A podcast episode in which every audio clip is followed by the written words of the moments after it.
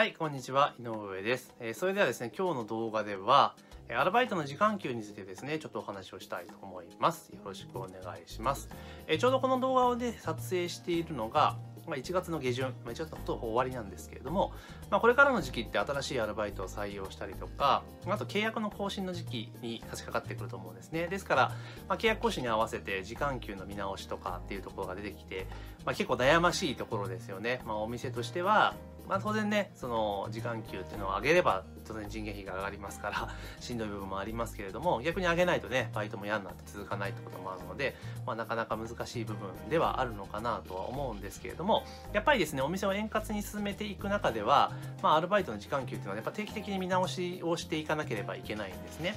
で、かつ、あの、アルバイトの時間給って、まあ、上げることはあっても基本的に下げることっていうのはなかなかできないじゃないですか。まあ、やろうと思ったらできるんですけれども、意外に大変ですよね。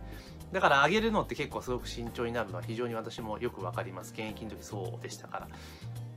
じゃあどうやってアルバイトの時間給を上げていくのかっていうところなんですけれども、もうこれはですね、あの、本当に一番いいのは、ある程度、その、例えば各グレードがあるじゃないですか。多分あると思うんですよ。そのランクが、各仕組みがあったりとかして。で、最初の頃っていうのは基本的には入店時間でいいと思うんですよ。何時間まで行ったら、例えばいくら上がるよとか、10円上がるよとか、5円上がるよとか、何でもいいと思うんですね。5円 ,5 円刻みでも10円刻みでも。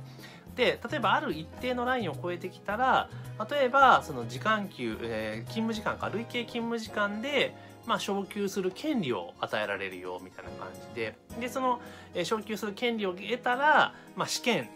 まあ、その実技とかペーパーとか何でもいいんですけど、簡単な試験とか、まあ、そういうのを受けて、で、最後面談して決めるっていう形で、そういうところをね、仕組み化してあげると意外に良かったりするんですよね。で、まあ、大手のそのフランチャイズチェーンとかであれば、まあ、そういう仕組みって当然あると思うんですよね。当然あるので、まあ、それをうまく使えばいいんですが、まあ、なかなかね、個人でやってるお店とかっていうのはないですよね。で、しかも、なんだろう、時給っていうのもそれもオーナーのもう一存で、じゃあ上げるぞみたいな感じになってしまうので、まあ続くは続くけど続かない子は続かないという状況になっちゃうので、やっぱりその時間給を上げるっていう仕組みに関しては、まあある意味仕組みをちゃんと作った上で、えーしっかりとルールにのっとって運用するってことが実は重要なのかなというふうに私は考えてますし、で、現役時代ですね、えー自分がやっていたお店ですね、担当したお店では、あくまでもやっぱシステマチックにやっていました。ですから、時間給に関しては、どちらかというと上げる方の店主でしたね。あの、店長でした。で、なんでかって言ったら、えー時間給上げるとですね、アルバイトやる気出るんですよ。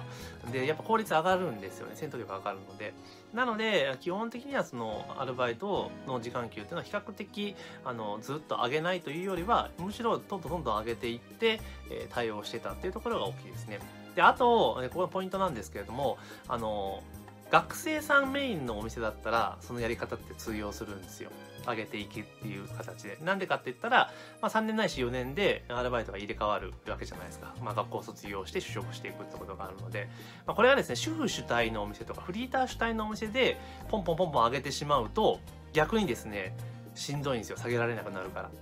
うん、のあるんで。まあ、その辺バランスっていうのは重要なんですけれども、ただ基本的には、あの、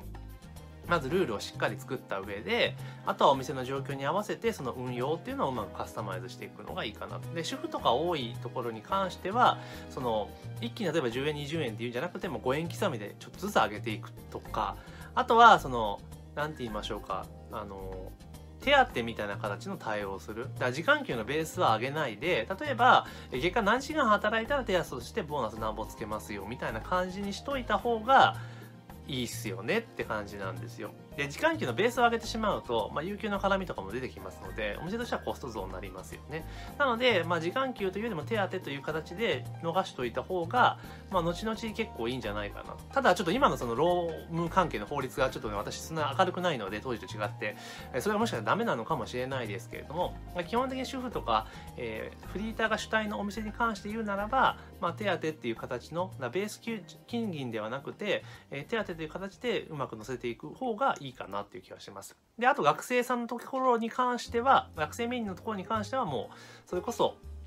まあ、3年、2年から3年で、まあ、一巡するっていうような形の、スキームを作って、時間給をいじっていくっていうのがいいかなと思います。でちなみにですね、私最後の方の後半のお店っていうのは、えー時間給はバイトに決めさせてました。はい、あのルールを決めて、えー、最終的にはその時間給を上げるっていうタイミングになるとそのアルバイトのリーダークラスの人たちがちゃんと手評価をしてでその評価まとめて、えー、上げていくっていうパターンにしたんですね。で店長である責任者である私はそれを見て報告を受けて分かりました。じゃあ上げますっていうだけのことをやってた時期があります。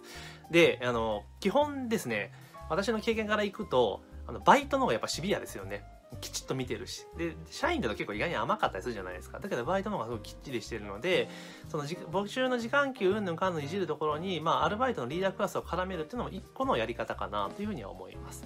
すごいあの社員が見れないところまで目が届くので意外に正確な情報をつかめたりはするんですよね。でもちろんそのアルバイトなのでリーダークラスと好き嫌いっていう問題も出てくるので、まあ、そこら辺のバイアスはですね社員がしっかりとうまく調整はする必要はありますけれども、まあ、そういったやり方も実はありなんじゃないかなというふうに思います。ちょっと話はそれてしまいましたがあのちょうどね今日の話は契約更新の時期ですからアルバイトの時間給を見直していきましょうっていうお話で、えー、ただポイントはですねあのルールをちゃんと作って基準を作ってそれ通り運用していくっていうのが大前提ですよというところであとはそのバイトがアルバイトが学生メインなのか主婦メインなのかによってちょっと考え方を変える必要がありますよっていうところと、まあ、あと、私の経験からいくと、まあ、バイトの事業を決めさせるっていうのも意外に面白いですよというお話をさせていただきました。まあですね、これからね、3月、4月ってところで、まあ、人の入れ替わりが多かったり、えー、アルバイトの面談する機会もあろうかと思いますので、まあ、ぜひですね、今日のお話を参考にいただいて、まあ、運営に活かしていただければなというふうに思っております。というわけで本日はですね、アルバイトの時間給の考え方とか、えー、運用の仕方についてちょっとお話をさせていただきました。えー、この動画は以上です。ありがとうございます。